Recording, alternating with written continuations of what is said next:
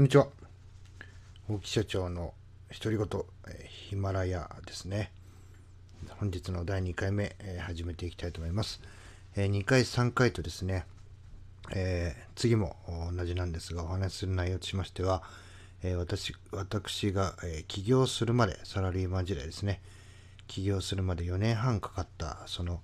まあ、簡単な内訳をお話ししていきたいと思います。えまずですね、え起業したい。まあ、上司の、自分のその当時のですね、上司、まあ、今は恩師ですね、の、えー、仕事に対する姿勢とかですね、まあ、背中を見て、え私も起業したいというふうに思ったわけですけども、まあ、何でとかそういうものはね、全く考えずに、とにかく起業してね、自分の会社を持つ、まあ、そこだけをちょっと目標に、え歩んできました。えですので、明確なものがありませんので、もう起業することがゴールになってるんじゃないかなんて、えー、言われておりました。でまず最初ね、えー、全部で、え3回、まあ、もちろんその当時は、え前にもお話したかもしれませんが、え一緒に、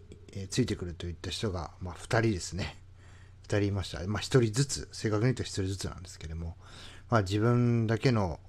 もう人生を背負うわけではありませんので、まあ、第三者の意見を聞こうというふうに思いまして、えー、自分の意思としてはもう独立するんだと。その上で、まあ、この人を連れて独立するんだと。その上で、えー、恩師の方に、まあ、総合創業計画書というのを持ってですね、えー、行きました。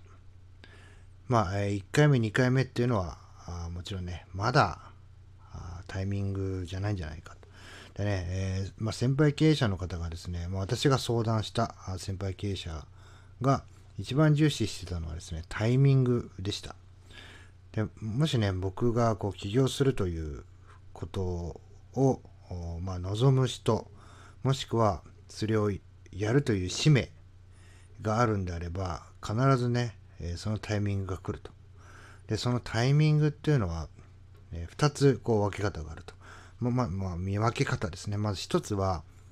えー、もうね一点の曇りもない。まあちょっとねあの北斗の拳のラオウみたいなあの話になっちゃいますけども一点の曇りもない。もう真っ青なこう空が開けてるような感じがするんだよと。でそういう風になった時がまず一つ。でもう一つは、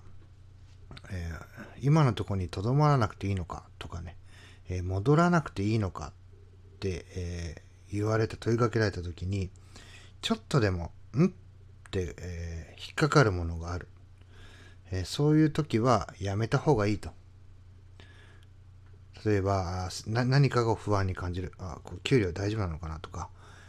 えー、お客さん来んのかなとか、えー、そういうちょちょっとでもほんのわずかでも、えー、不安が、えー、頭をよぎったらまだ独立する時じゃないよと。まだ君は